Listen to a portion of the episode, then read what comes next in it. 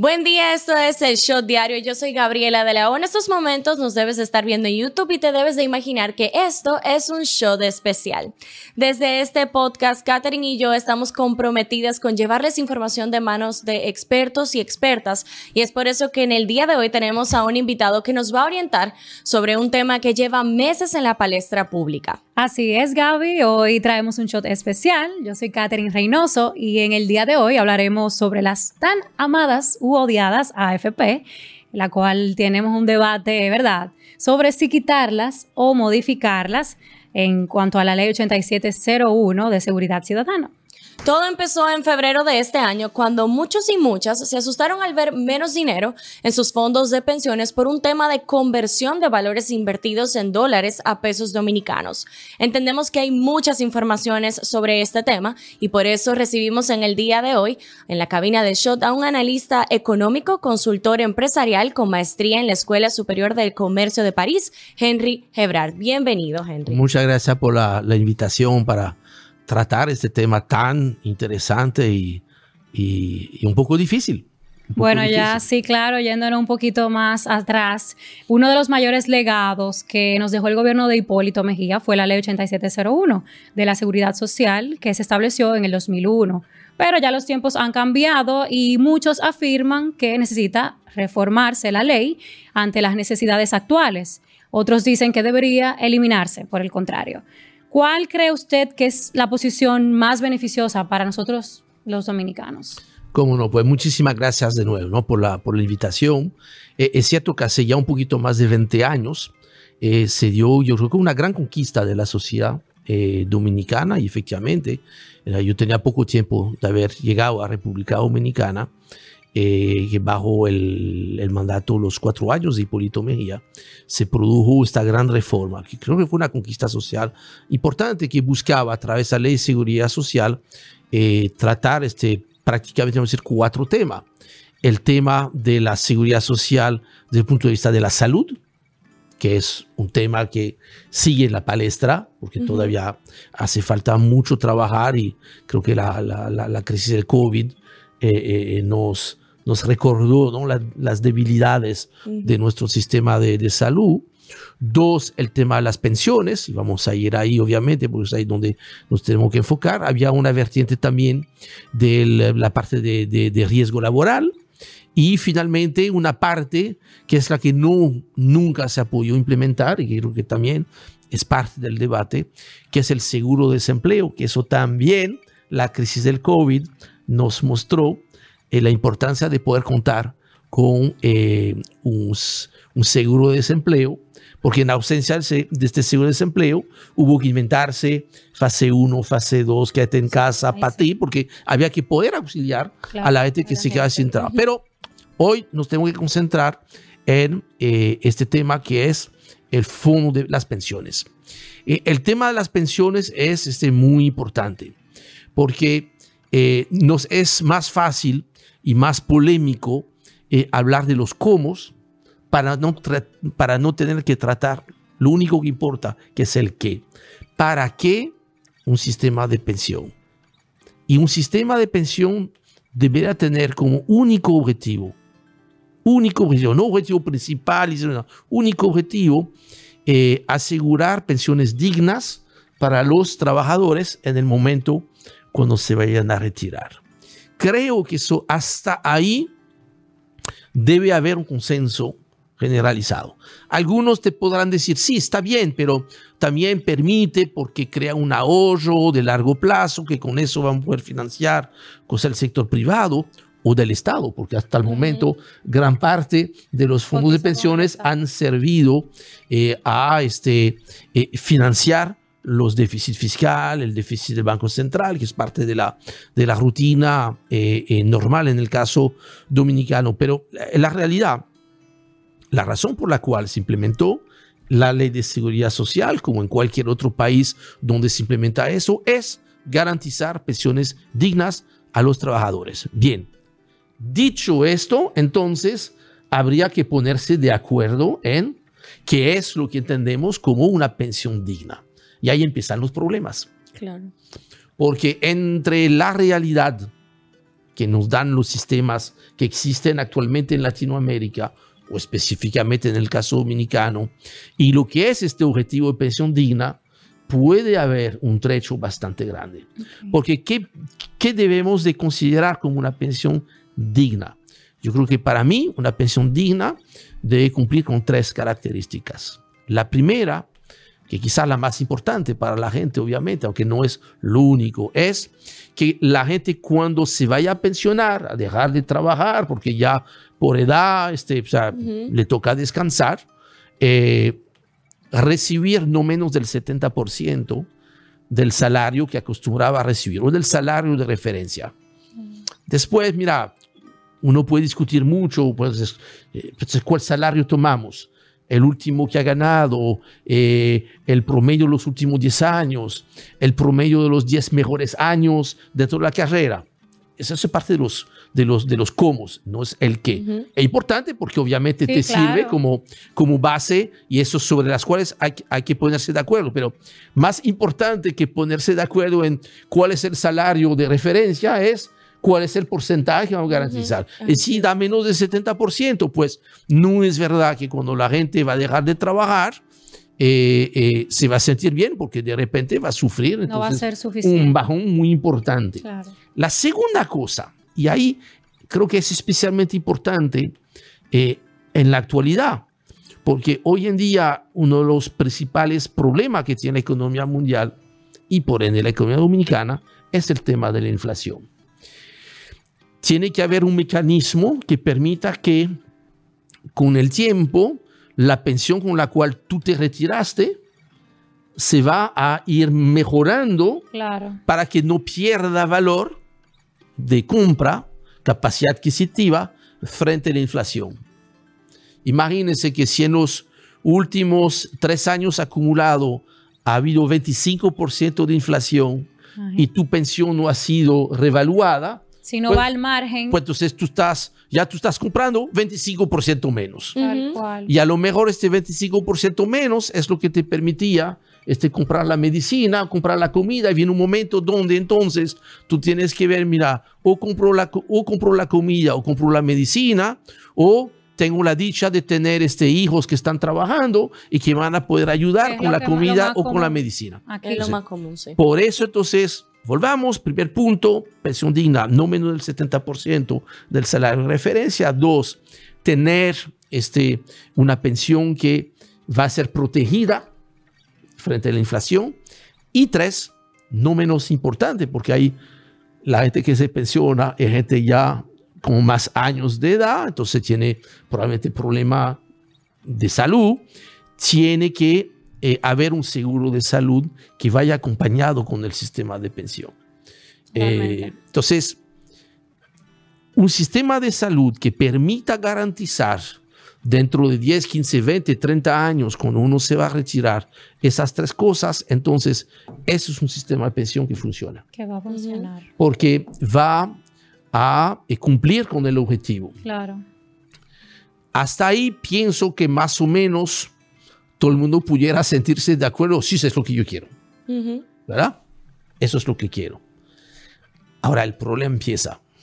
Ahora sí entramos en la zona de problema, de turbulencia, es ¿y cómo pagamos eso? ¿Quién paga eso? ¿Cómo se financia esto? Entonces, eh, aquí en República Dominicana se ha seguido este, la línea que se ha seguido este, en, en las Américas, que son lo que se llaman los sistemas de capitalización individual, que es que básicamente yo pago con mis ahorros cada mes más lo que contribuye mi empleador. Recuerden que en el caso dominicano, si yo pongo tres pesos, mi empleador pone siete pesos, que es un beneficio importante de ser empleado formal.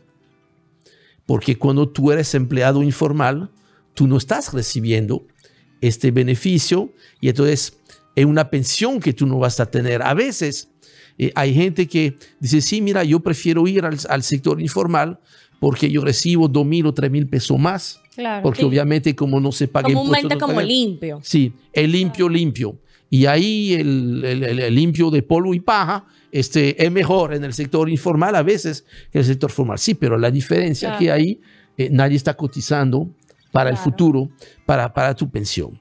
Eh, en otros sistemas, y yo sé que parte de la discusión que ha habido también acá era esto, ¿no? De, por ejemplo, en los sistemas que se implementaron al final de la Segunda Guerra Mundial en Europa, que es ahí donde realmente se crearon esos sistemas de seguridad social, eh, el sistema es diferente, se llama de, sistema de, por repartición, que ahí lo que tú aporta no es para pagar tu pensión futura, sino pagar la pensión de ahorita de la gente que está pensionada. O sea, básicamente los que trabajan pagan la pensión de los que están retirados. Exacto, los jóvenes pagan a los más adultos. Exactamente. Y eso es fabuloso, porque eso funciona muy bien. Compensa.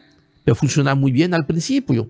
Porque como al principio hay más jóvenes y activos que pensionados, fabuloso. Cuando se empezó este sistema en Francia en 1946, yo creo que había cuatro activos por uno retirado. ¿Y qué pasa? Que la gente va envejeciendo, eh, la gente va muriendo cada vez más tarde. Eh, Decide tal vez no tener la misma cantidad de hijos que antes se decidía tener. Efectivamente, empezó a haber problemas con el desempleo y todo esto, y ahora prácticamente hay más pensionados que activos. Que activos. Y entonces ya empieza a dar problemas. Los números, el sistema, los números terminan no dando. Entonces, eh, esas son las grandes modalidades. En todos los casos, hay una realidad. El dinero mágico no existe. Para nada. O sea, tarde o temprano te agarra la patrulla, porque si no da, no da. Entonces, eh, lograr una reforma en el caso de la República Dominicana es primero plantearse realmente si queremos ir alcanzando pensiones dignas y después ver cuánto va a, costar esto y cómo destruirlo.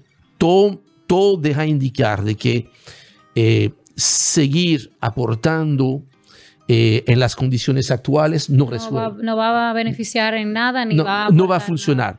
Obviamente hay otros problemas que no son per se del sistema, pero que complican la posibilidad de que el sistema funcione.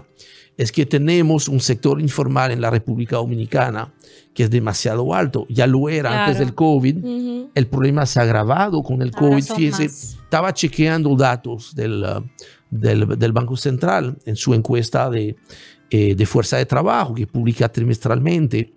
Hoy en día, eh, cuando ustedes sacan del sector formal a los empleos públicos, que por definición son formales, porque si tú trabajas para el Estado, se supone ¿verdad? que es, es formal, ¿verdad?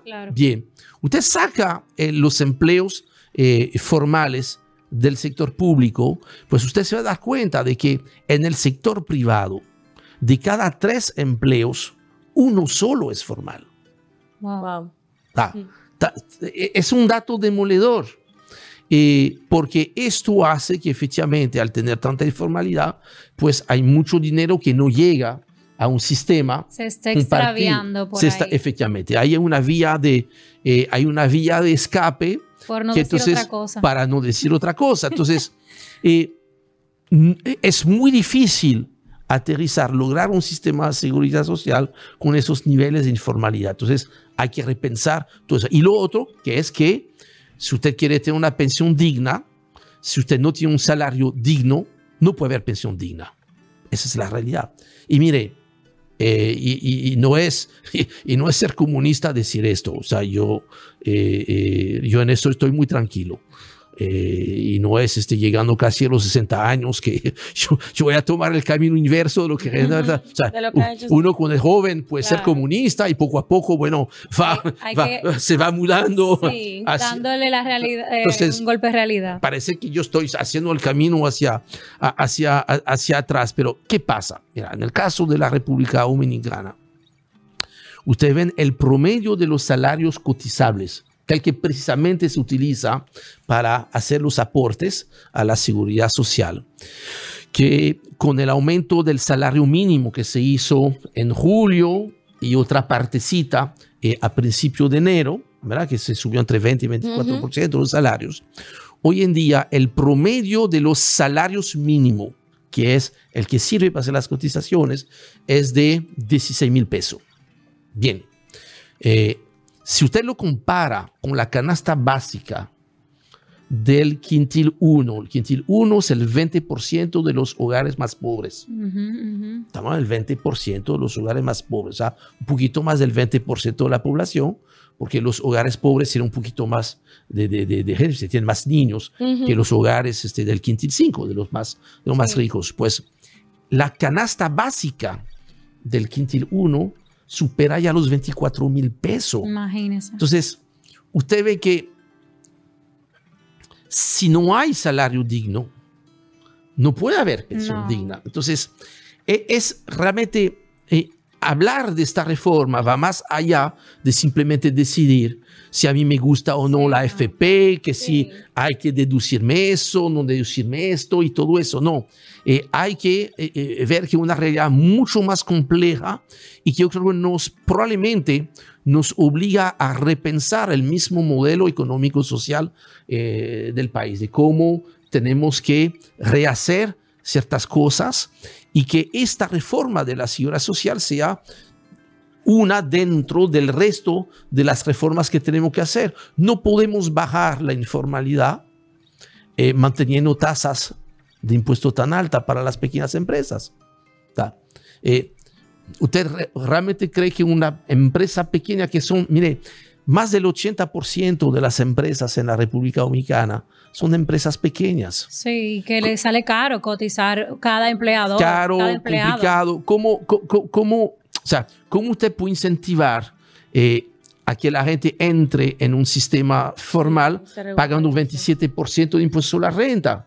Como si uno fuese este eh, Pepín Coripio Vicini. o, o Vicini o Mercasid. O sea, ellos pueden pagar, inclusive, si, inclusive ya para ellos es una tasa alta si la comparamos Claro. con otros países. Entonces, eh, el señor que tiene una pequeña ferretería, la señora que tiene un salón de belleza, que es este, la, la- vamos a decir, eh, el- el- la gran mayoría de las empresas, que son las que tienen que crear los empleos para los jóvenes que van a accesar Exacto. al mercado de trabajo. Entonces, eso plantea una reforma que va más allá de solamente decidir, mira, que sí o que no a las AFPs. Lo que hay que discutir no es este, la permanencia o De no de sí las o no. AFPs, es, decir, mira, ¿qué sociedad vamos a tener dentro de 20 años si la gente cuando se vaya de su trabajo, que eso va a empezar, la- dentro de 10 años ya se empiezan Ya. a pensionar la primera gente que empezó a cotizar hace 20 años atrás y se van a dar cuenta que salen y van a recibir este menos del 30% de lo que era su salario. Entonces, esto es este, eh, eh, algo, es un reto magnífico para la sociedad dominicana. A mí, me, a mí me llamó mucho la atención el comentario que usted hacía de los números mágicos, que cuando los números no dan, no dan. Y yo creo que gran parte del problema aquí es la desinformación, cuando la gente no entiende realmente, como usted decía, el qué, más allá de los cómo, el qué. Muchas personas creen que el fondo de pensiones es una cuenta de ahorro, es decir, que el dinero que entra, así mismo se queda. Por eso, cuando pasó lo que pasó y vieron la disminución de dinero, no entendieron lo que pasaba. Entonces, sería bueno que aprovechando que usted está aquí, nos pueda explicar qué se hace con ese dinero, tanto en el mercado local como en el extranjero. ¿Cómo no? Mira, y, que eso es el rol que tienen las AFPs o de cualquier otro organismo. Si no hubiese esa AFP, alguien tendría que ver, bueno, Que invertirlo. este dinero, si tú no lo inviertes, pierde valor por la misma inflación. Queda parado.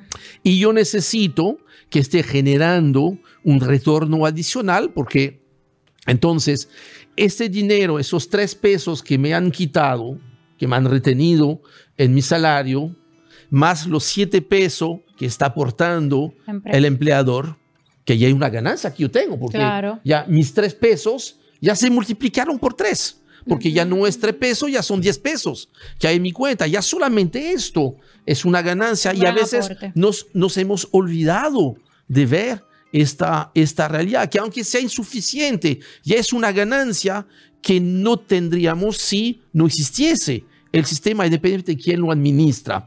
Pero por encima, entonces, esos 10, alguien lo tiene que administrar para que se multiplique. Sí, porque la, moneda se devalúa. Entonces, las cosas van siendo más caras, uno va ganando menos. Entonces, esto el fue el papel que la ley 87-01 le otorgó a las administradoras de fondos de pensiones, que es, mire, este dinero es tuyo, o sea, es de uno, es del trabajador. Eh, de hecho, no se mezcla con eh, lo que es el dinero de la administradora de fondo de pensión. Son dos cuentas aparte, y que bien que así sea. Entonces, el trabajo que hace la AFP es tratar de sacar el mejor rendimiento posible a mi dinero con el menor riesgo posible. Entonces ahí es interesante porque surgió algo completamente imprevisto en febrero. Y creo que la gente, o sea, ha sido terrible mm. la reacción, la reacción de la gente ha sido, eh, eh, creo, a la altura del desconocimiento que, hay del sistema. Ahora, eh, la gente es ignorante porque no se le está diciendo eh, eh, lo, que, lo, que, lo que hay. Entonces, yo creo que ahí cuando se le explica a la, a la, gente, la gente merece que se le explique, porque primero, porque es el dinero de uno, ¿no? Entonces, Empezando por ahí.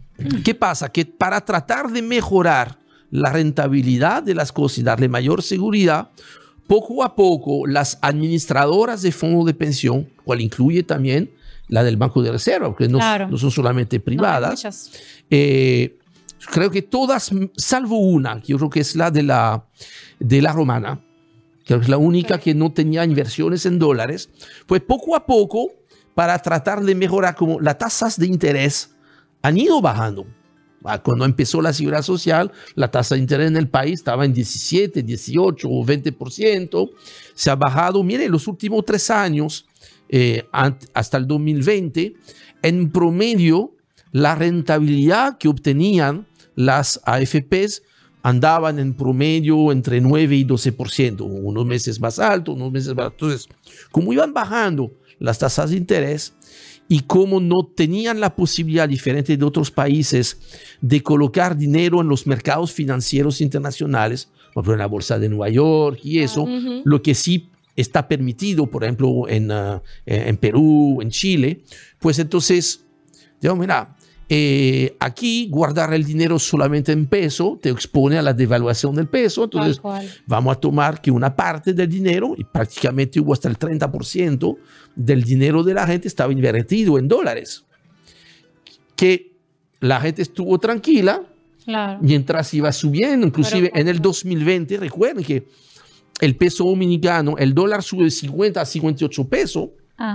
lo cual cayó muy bien todo el mundo, pero como nadie sabía, yo tampoco sabía, a la, o sea, se lo digo muy, claramente, yo no sabía que había una participación tan importante, que había tanto dinero en dólares. ¿Qué pasa?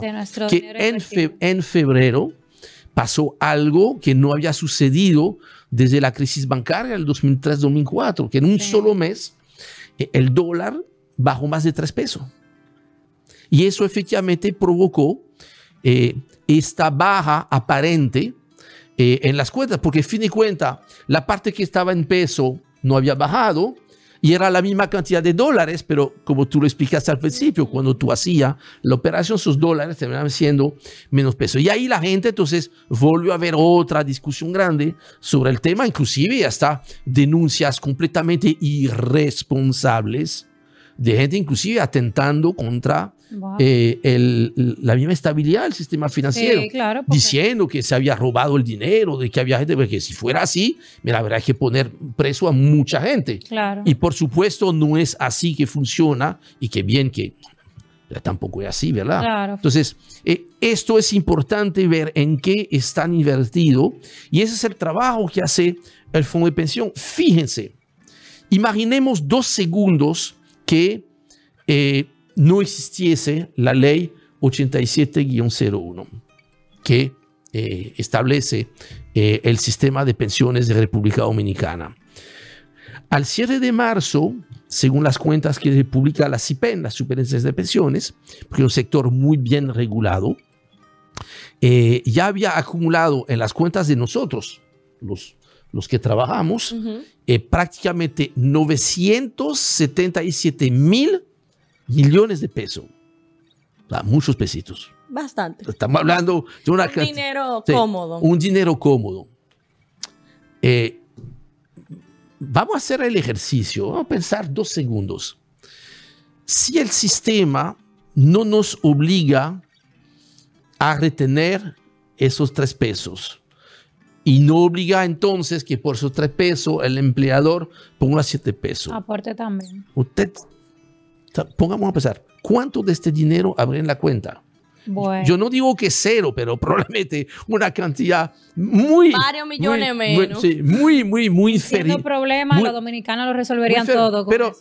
todo el mundo, porque es, es, es humano, mira, si no nos... O sea, es muy difícil y más cuando, mira, eh, Claro. la vida es cara, los salarios son bajos, eh, o sea, no es tan fácil autodisciplinarse para decir, mira, esto no lo voy Yo a no lo gastar. puedo tocar, ese dinero. Pero por encima de esto, vamos a asumir que, mira, uno hubiese hecho el esfuerzo de ahorrarlo.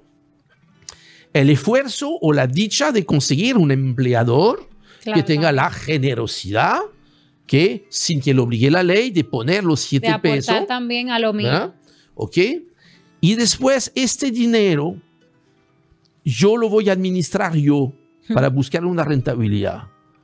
No sé si la gente, la, la gente lo la sabe. rentabilidad, usted No, se no, refiere a los, es, eh, a los fondos de, de- de Sí, que- inversión que, que- hay en el mercado actualmente. que si no es lo mismo yo como persona individual ir a tratar de sacar el mejor rendimiento a un certificado No de inversiones Ujú. o peor una cuenta de ahorro que, eh, Que no genera que, que- que no te genera nada. Entonces, la rentabilidad que estoy consiguiendo a través del sistema es una rentabilidad que nunca jamás yo pudiese Claro, tener. porque estamos cogiendo yo todos solo. los salarios de todas las personas, todos los dominicanos, vamos a poner esa cantidad, 900 millones, Así que es. se va a eh, multiplicar, como usted dice. Efectivamente. no es lo Entonces- mismo multiplicar 60 mil pesos de un salario que multiplicar todo- todos la los cantidad de que de todos los dominicanos para eso. Por eso usted ve que, mira, eh, eh, en francés dicen que no hay que, no, no, no, no hay que tirar al, bebé con el agua de la bañera, ¿no? Entonces, tenemos que reconocer las cosas buenas que han permitido hasta el momento el sistema para no perderlas. Y entonces mejorar o implementar las cosas que hasta el momento no se han podido, eh, no se han Funciona- podido hacer. Que no se han podido. Sí. En ese sentido, eh, ¿usted cree cuáles son por, por lo menos un top 3 de esas mejoras que pudiera tener la ley? Porque hemos escuchado de algunos que dicen que esta ley debería permitirle a la gente adquirir un bien tipo una vivienda, un carro, un costo de una colegiatura extranjera, cosas de valor que vamos a, vamos a decir que son eh, imprescindibles para una vida de calidad Y digna, como mencionaba usted digna, como anteriormente. usted mencionaba. Sí, mira, yo, yo, yo Haciendo uso de ese dinero antes de. Claro, porque vamos a decir que es una inversión. sí, una es, casa, mira, un es, carro, es- una es- es algo que no contemplaba, o sea, que no contempla, ¿no? Eh, o que no contemplaron los que hicieron la, la ley 87-01. Por las razones que sean, que no vienen al caso, este, eh, hay gente que te dice, sí, porque mira, este, eh, los bancos no querían que se hiciera competencia, lo que sea, hay que olvidarse de todo eso. Y yo creo que efectivamente, mira, eh, esta idea que no tiene nada que ver con retirar el dinero antes de tiempo, sino que este dinero que yo tengo ahorrado y para el cual yo voy a buscarle una rentabilidad, ¿qué mejor rentabilidad para el fondo que pueda servir para financiar este, una mejora en mi bienestar Una actual y futuro, para tener una mejor calidad de vida? Claro, tiene que ser muy bien, este, eh, muy bien organizado. Tiene que haber límites a esto, Exacto. porque la idea no es, entonces, que no es una, no es una caja de ahorro, no es, No, que no todo es- el mundo vaya. pero- yo necesito tanto. y- pero mira, si tú dices, va para decir algo, que si mira, hasta el 10, el 15% se puede utilizar como para autofinanciarme, Claro, un inicial de una lo casa. cual quiere decir, o que hasta me puede servir para una garantía, eventualmente para Claro. cesar un préstamo, que a veces esto es uno de los grandes problemas para las pequeñas empresas, los pequeños emprendedores, un joven emprendedor, poder este, tener acceso a financiamiento ese aval. este, este, este aval, si yo tengo esto, ver en qué condiciones esto pudiese funcionar, yo creo que eso ayudaría mucho eh, a darle otra visión eh, eh, al sistema Y yo, y yo no creo que eso atente, todo lo contrario, porque la idea es que yo me voy a prestar este dinero y lo voy a reponer. O sea, no es un dinero que se va a perder, muy diferente de lo que se hizo en algunos países de Latinoamérica, donde eh, pues eh, se ha distribuido el dinero y este dinero ahora ¿dónde está? Se perdió, la gente lo perdió. Y, y, me parece muy interesante. Fíjense, mira, qué lecciones te da la vida. Qué sorpresa te da la vida, ¿no? La, la vida te da sorpresa, sorpresa te da la vida. Miren el caso de Chile, que es el caso emblemático de los fondos de pensiones. Tuvo que venir eh, un líder de la izquierda radical de Chile para ahora este, darse cuenta y decir que eso estuvo mal, lo que pasó en Chile, y que hay que salvar el sistema de pensión y que esta redistribución que se hizo finalmente fue una mala decisión y lo está diciendo, no es un extra neoliberal, todo lo contrario, o sea, Gorich no, o sea, viene de la izquierda chilena. Entonces, es muy interesante ver todas esas cosas.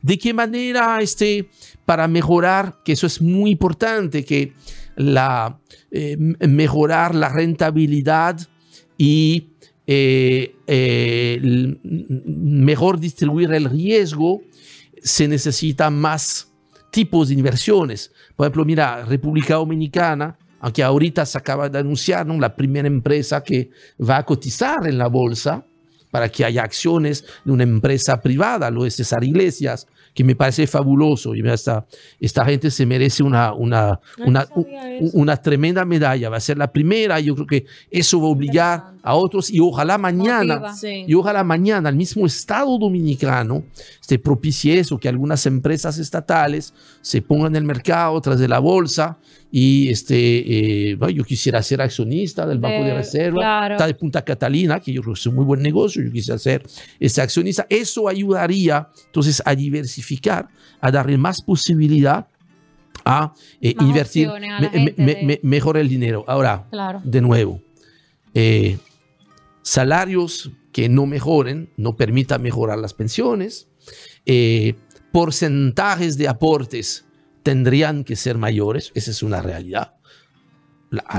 yo entiendo perfectamente que no nos gusta escuchar esto y, y, y, yo creo que los tiempos de cotización, que eso es terrible, porque cuando tú empiezas un nuevo sistema, tú tienes que entender que tú estás dejando fuera de ese sistema la gente que ya tiene una edad demasiado avanzada para poder aprovecharse. Entonces, esto hay que ver eh, un poco mejor eh, cómo no maltratar a esta gente. Porque, Siendo realistas. Sí, porque van a estar cotizando un sistema del cual no se van a beneficiar. Entonces, eso hay que ver cómo tratarlo. Y finalmente, ver si se mantiene un sistema de capitalización eh, individual, combinarlo probablemente para la gente, eh, vamos a decir, de los salarios más bajos, de ver cómo quizás implementar un sistema de solidaridad a través de aportes del Estado que se hagan o bien a través de los impuestos o a través de las mismas cotizaciones en los salarios más elevados. Eso puede ser otro componente, porque mira, cuando hablamos, mira, hablar de seguridad social sin solidaridad es no pensar en lo que realmente es una seguridad social. Fíjense que cuando no existían esos sistemas de seguridad social, la gente misma, la sociedad misma se lo, se lo inventaba. Mira, este, eh, los niños eh, los cuidaban los abuelos y los papás que trabajaban, con eso podíamos este, crecer.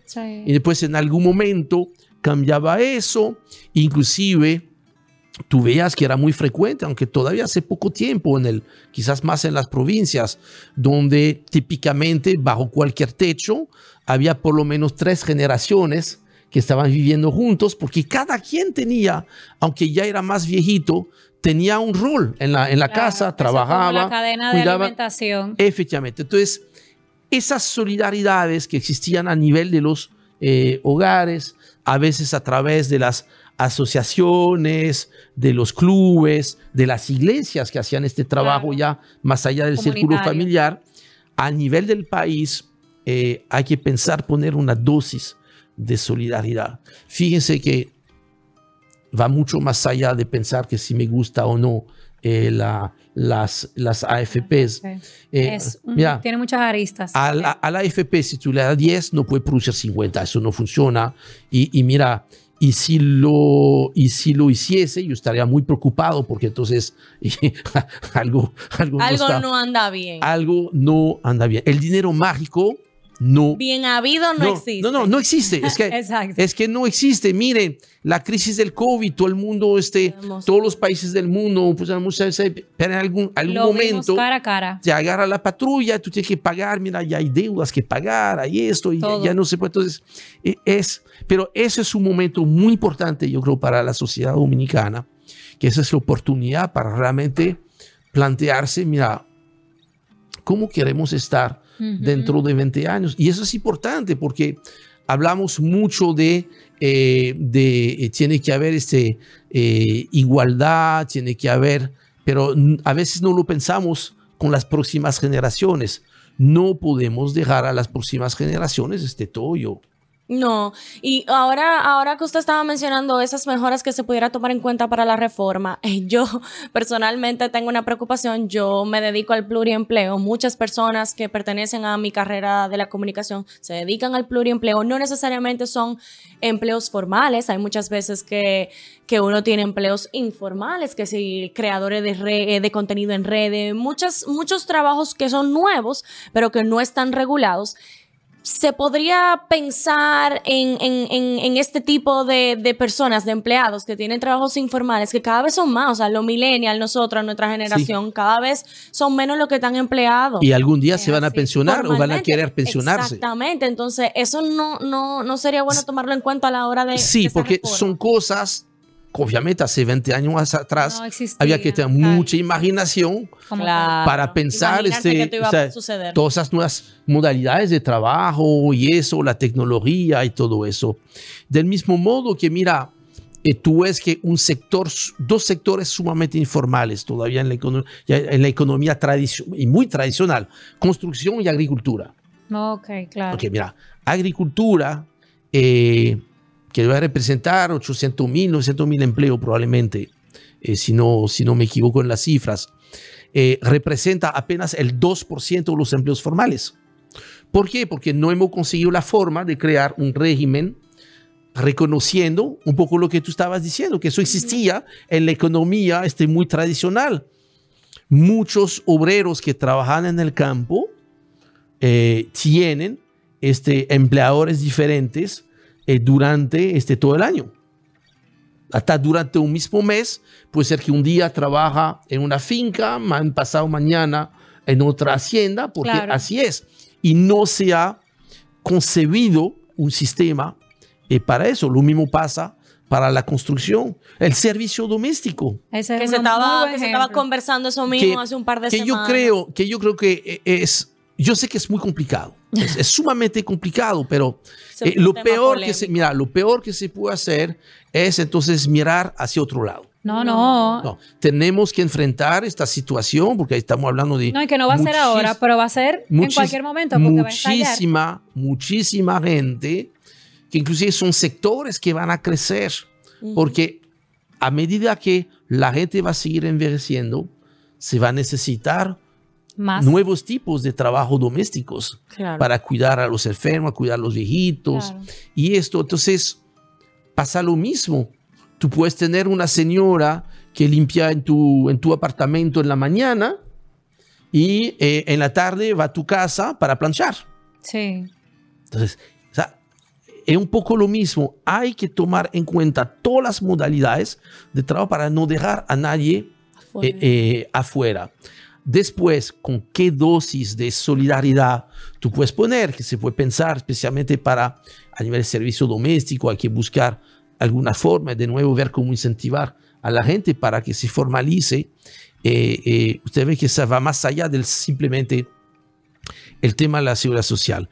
Hay tema de solidaridad, hay tema de informalidad versus formalidad, lo cual quiere decir que todo eso tiene que ir a la par también con el resto de la parte fiscal porque en la medida en la cual tú logras este, bajar la informalidad, las recaudaciones van a crecer, aunque las tasas de los impuestos sean más bajitas. Y al tener entonces tasas de impuestos más bajitas en este sentido, te da entonces un espacio adicional para la parte de las pensiones.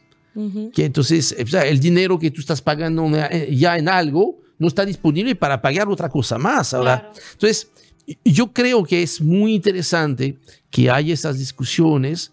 Tratemos de, mira, de sacar la, la política Sí. Se dice la política barata, pero ni, tan barata. La, política a veces te sale, te, puede salir muy caro. Y, y ver realmente de manera objetiva, de nuevo, el objetivo es pensiones dignas para la gente cuando se vaya a retirar.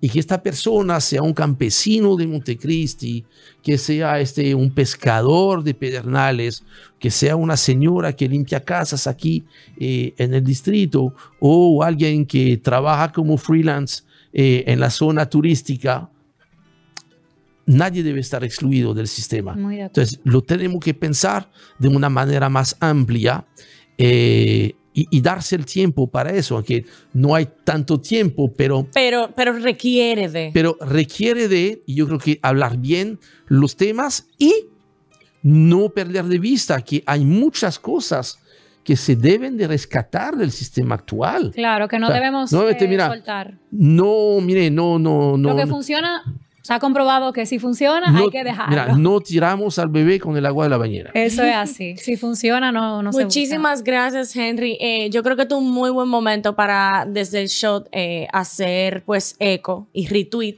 como sería en, en Twitter, de todo lo que dijo eh, el señor Hebrard, porque muchas veces criticamos, opinamos, sin verdaderamente conocer lo que estamos criticando y lo que estamos comentando. Por lo menos yo aprendí muchísimo sobre lo que usted informó informó porque tenemos conocimientos a veces muy vagos, no nos interesamos, pero somos los primeros a la hora de criticar. Y esto es un tema que nos compete verdaderamente a todos y a todas. Así que muchísimas gracias por aceptar la invitación y por No, y, yo les felicito por ese esfuerzo porque nosotros que tenemos este privilegio, ¿no? Esta, esta suerte de poder este, hablar con la gente, yo creo que tenemos todos una gran responsabilidad sobre cómo podemos mejorar nuestra, nuestra sociedad. Yo creo que es una, eh, poco frente a este privilegio, pues tenemos esta responsabilidad. Así que yo, la, yo, la, yo las felicito porque hace falta muchos espacios así donde claro. se, hablen los temas como, como, son y buscar, y buscar, buscar soluciones. Y yo creo que parte de esto también es eh, sobre la transparencia que necesita el sistema para que la gente también pueda entenderlo, porque a veces, o sea, nosotros como medio le damos la visibilidad, pero si las instituciones no se ocupan de darle la importancia o de llegar a todos esos públicos que, son tarde o temprano interesados en, el tema. Entonces, bueno, vamos a estar, como usted dice, haciendo juicio de valor eh, ignorantes o opiniones que tal vez no, no, están fundamentadas. Así que nada, mientras tanto desde aquí el shot les estaremos llevando todas las informaciones que sigan surgiendo de este y todos los temas de la actualidad. Hasta la próxima.